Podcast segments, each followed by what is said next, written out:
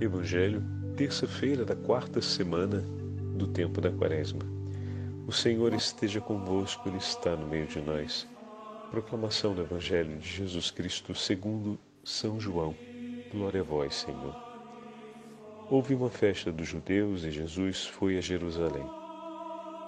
Existe em Jerusalém, perto das portas das ovelhas, uma piscina com cinco pórticos, chamada Betesda em hebraico. Muitos doentes ficavam ali deitados, cegos, coxos e paralíticos, esperando que a água se movesse. De fato, um anjo descia de vez em quando e movimentava a água da piscina. E o primeiro doente que aí entrasse, depois do borbulhar das águas, ficava curado de qualquer doença que tivesse.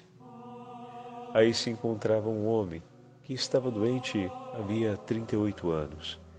Jesus viu o homem deitado e, sabendo que estava doente há tanto tempo, disse-lhe: Queres ficar curado? O doente respondeu: Senhor, não tenho ninguém que me leve à piscina quando a água é agitada. Quando estou chegando, outro entra na minha frente. Jesus disse: Levanta-te, pega na tua cama e anda. No mesmo instante, o homem ficou curado, pegou a sua cama e começou a andar. Ora, esse dia era um sábado, por isso os judeus disseram ao homem que tinha sido curado: É sábado, não te é permitido carregar tua cama. Mas respondeu-lhes: Aquele que me curou disse: Pega a tua cama e anda. Então lhe perguntaram: Quem é que te disse: Pega a tua cama e anda? O homem que tinha sido curado não sabia quem fora pois Jesus se tinha afastado da multidão que se encontrava naquele lugar. Mais tarde, Jesus encontrou o homem no templo e lhe disse: Eis que estás curado, não voltes a pecar, para que não te aconteça coisa pior. Então o homem saiu e contou aos judeus que tinha sido Jesus quem havia curado. Por isso, os judeus começaram a perseguir Jesus, porque fazia tais coisas em dia de sábado. Palavra da salvação. Glória a vós, Senhor. Terça-feira da quarta semana do tempo da Quaresma, em nome do Pai, do Filho e do Espírito Santo. Amém. Queridos irmãos e irmãs, hoje a Santa Liturgia nos traz o quinto capítulo do Evangelho de São João. E temos mais uma cura realizada pelo Senhor, e essa apresentada com muita riqueza de detalhes pelo evangelista São João. Cada um dos milagres realizados pelo Senhor, eles servem para confirmar a fé no nome de Jesus. E vamos ver como é que esse sinal ele marca, ou melhor, ele chama e intensifica a todos nós, leitores, e assim como foi aos espectadores, a possibilidade de realizarmos a nossa profissão de fé. No nome de Jesus. Diz o texto que próximo a uma das festas, então a cidade estava muito frequentada, acredita-se, segundo alguns historiadores, que se tratava da festa de Pentecostes, o Senhor subindo à cidade de Jerusalém foi junto a uma piscina chamada Betsaida, ou Casa da Misericórdia, como diz a tradução, casa que Deus é misericordioso. E aquela piscina tinha ao seu, no seu, na sua história um grande sinal do poder de Deus. Explica São João que quando as águas da piscina borbulhavam, através de uma ação do anjo do Senhor, o primeiro enfermo que entrasse nas águas ficaria curado. Então vamos lá. A piscina é a casa da misericórdia. Esse é o nome dela. Dentro dessa casa, ou seja, ao redor da água, estão aqueles que esperam pelo socorro, pela misericórdia de Deus. Jerusalém também é a casa da misericórdia. E ao seu redor estão aqueles que esperam pelo, pelo socorro de Deus, que vem das mãos de seu Filho, o Senhor da misericórdia. Jesus entra no lugar que é a casa da misericórdia para realizar a misericórdia pelos necessitados, que de imediato não reconhecem a presença desse Senhor, assim como não se sabia a hora que o anjo iria mover as águas. Jesus então se dirige a um desses, aquele que há 38 anos estava vítima de uma enfermidade, quase o tempo bíblico de uma geração, que são 40 anos. Aquele homem, por 38 anos, estava enfermo. E diz o texto que, deixa o padre pegar aqui, Jesus, vendo-o deitado e sabendo que já estava assim havia muito tempo, perguntou-lhe: Queres ficar curado? A pergunta do Senhor não é uma pergunta retórica. Ela permite que a pessoa possa, na sua liberdade, demonstrar ao Senhor o que dele espera. Deus é misericordioso, mas se o homem não se abre, abre diante dele para suplicar a sua misericórdia e não a aceita, como poderá tomar parte nessa graça? A pergunta do Senhor dá a ele a chance de poder confessar os desejos do seu coração e declarar o quanto espera pela misericórdia de Deus. Mas o primeiro movimento daquele homem foi falar do seu sofrimento enquanto não tendo a possibilidade de receber aquilo que vem de Deus por não ter quem o ajude. Em outras palavras, seria dizer: Senhor, eu tenho o desejo de receber aquilo que o Senhor, por bondade, oferece, mas eu não tenho quem me ajude. Eu não tenho quem possa ser esse mediador que me conduza até a presença dele, para dele receber a sua bondade. E nisso apresenta a sua completa pobreza e, ao mesmo tempo, a sua experiência de sentir-se abandonado. Naquele momento, Jesus disse para ele: Levanta-te, toma o teu leito e anda. As palavras de Jesus são palavras fortes. Afinal, ele está falando para alguém que há muitos anos espera por uma graça, espera por uma intervenção, espera por uma ajuda, alguém que possa aproximá-lo da bondade de Deus e fazê-lo participar. E eis que talvez agora tenha chegado o mediador. Quantas pessoas se aproximaram daquele homem e de certa forma não tiveram um ato de misericórdia em relação ao seu sofrimento, mas não ofereceram a ele aquilo que realmente precisava para ser curado. Ofereceram o que era possível a eles, mas não estiveram ali com ele para poder ajudá-lo a tomar parte na graça e na misericórdia que Deus tem reservada por ele. E eis que chega o dia que o próprio Deus vem em seu socorro e oferece a ele não apenas um mediador para receber a graça, mas ele próprio.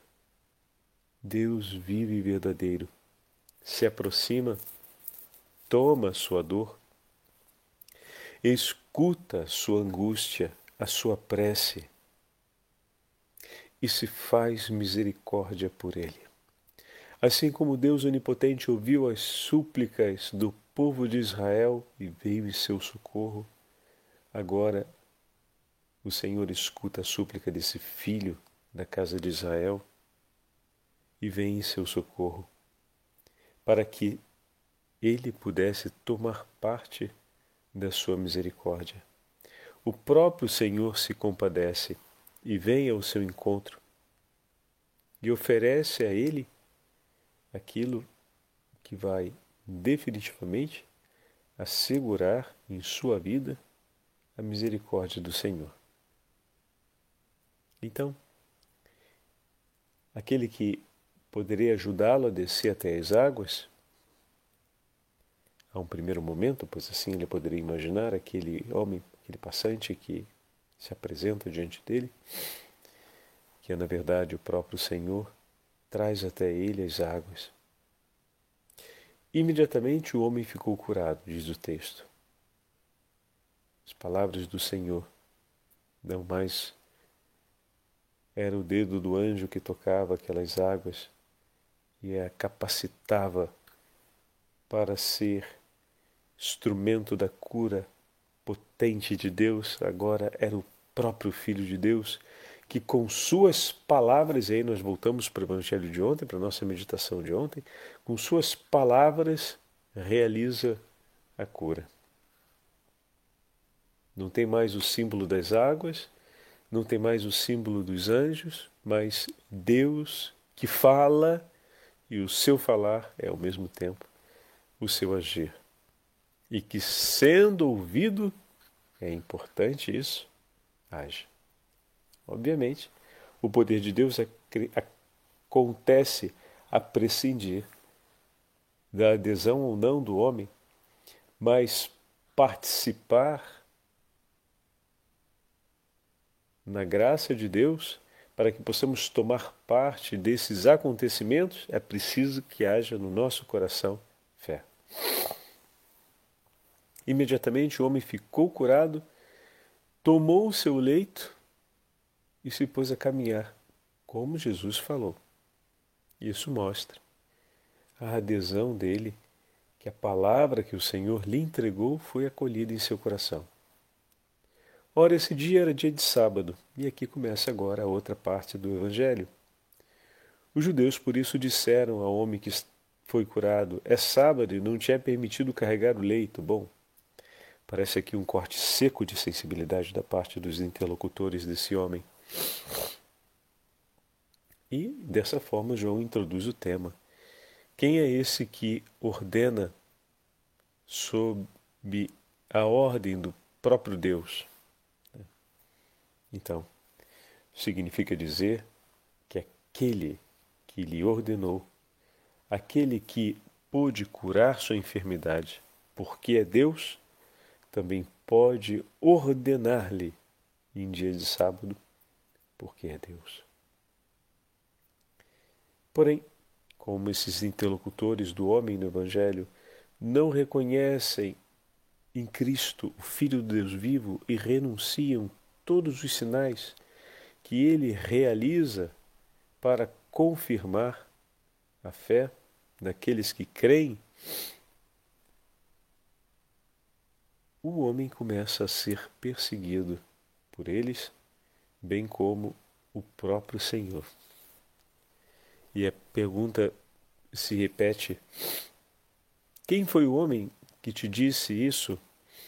Toma o teu leito e anda. Mas o homem curado não sabia quem fora. Jesus havia desaparecido, pois havia uma multidão naquele lugar.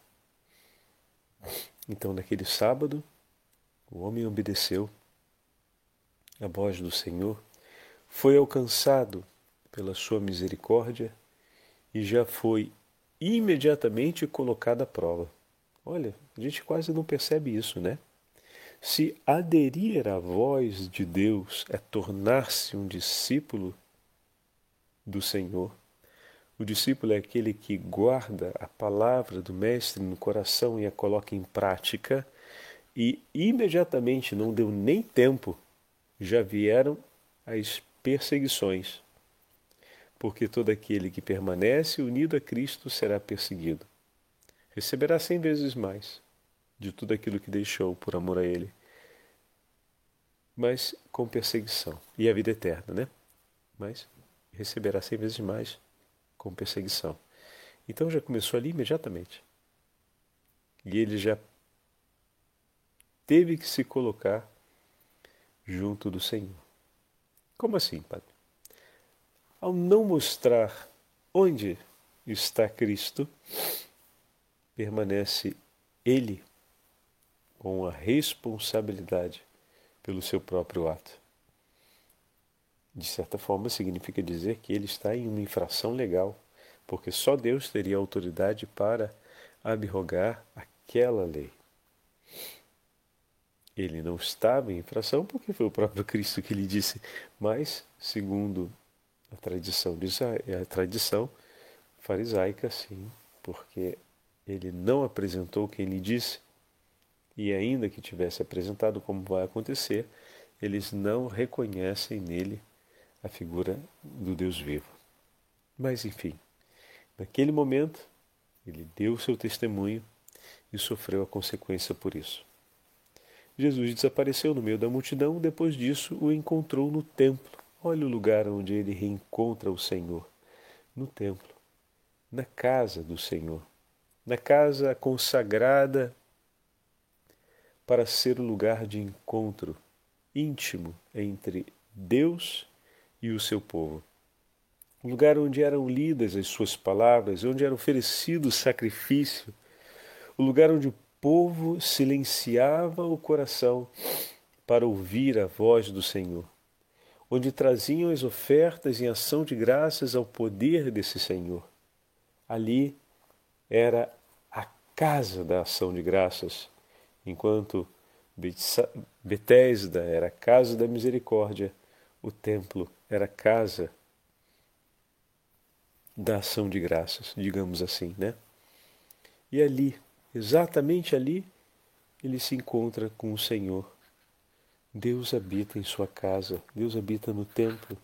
O Senhor foi misericordioso com ele, o Senhor foi ao encontro dele na casa da misericórdia, para depois reencontrá-lo na casa da ação de graças. Olha que bonita essa imagem, né? O lugar onde estavam aqueles que esperavam pela misericórdia de Deus foi visitado pelo Senhor e ouvindo a voz do Senhor e guardando no coração as suas palavras, eles foram alcançados pela misericórdia e agora podem não mais se reunir na casa da misericórdia, que é Betesda, em torno da piscina, mas agora ele se reúne na casa de ação de graças no templo. E ali encontra o Senhor. E o Senhor lhe diz: Eis que estás curado, não peques mais para que não te suceda, suceda algo ainda maior. Aqui o Senhor não está dando vazão à confirmação da mentalidade em que a doença é consequência do pecado, mas fala, aproveita a imagem, o Senhor, para falar de algo ainda pior. Se a doença em si já é muito ruim, a morte pelo pecado, o afastamento de Deus é algo infinitamente pior do que qualquer mal físico. Então não venha a pecar, pois o pecado pode causar uma lesão e uma perda muito maior do que a perda física que você, por anos de sua vida, provou. Então, que não seja para ti essa uma ferida. Em outras palavras, o Senhor o está chamando a perseverar na conversão, a engajar-se na estrada que começou ao ouvir a palavra do Senhor e não abandoná-la. O homem então saiu e foi informar aos judeus que fora Jesus quem o tinha curado. Por isso os judeus então começam a perseguir o Senhor por onde ele vai. Mas Jesus lhes respondeu: Meu pai trabalha até agora e eu trabalho também.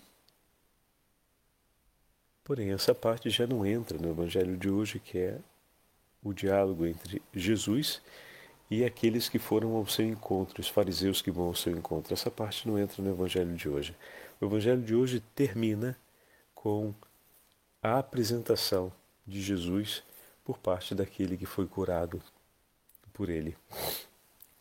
E termina aqui exatamente porque quer nos trazer, ou melhor, quer nos deixar na continuidade daquilo que foi o grande chamado desse quarto domingo do tempo da Quaresma. E o Senhor vai nos conduzindo por essa estrada da nossa profissão de fé. Hoje, abraçar a palavra do Senhor fez com que ele imediatamente enfrentasse as consequências disso, mas, ao mesmo tempo, toda a imagem simbólica do Evangelho de hoje nos fala da grande misericórdia do Senhor que nos toma e nos leva a render a Ele graças por aquilo que Ele realiza em nosso favor.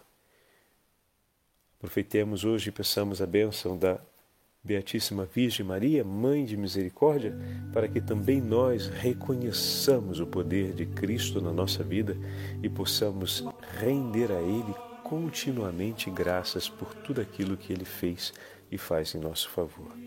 O Senhor esteja convosco, Ele está no meio de nós. Pela intercessão da Beatíssima Virgem Maria e São José, abençoe-vos o Deus Todo-Poderoso, Pai, Filho e Espírito Santo. Amém.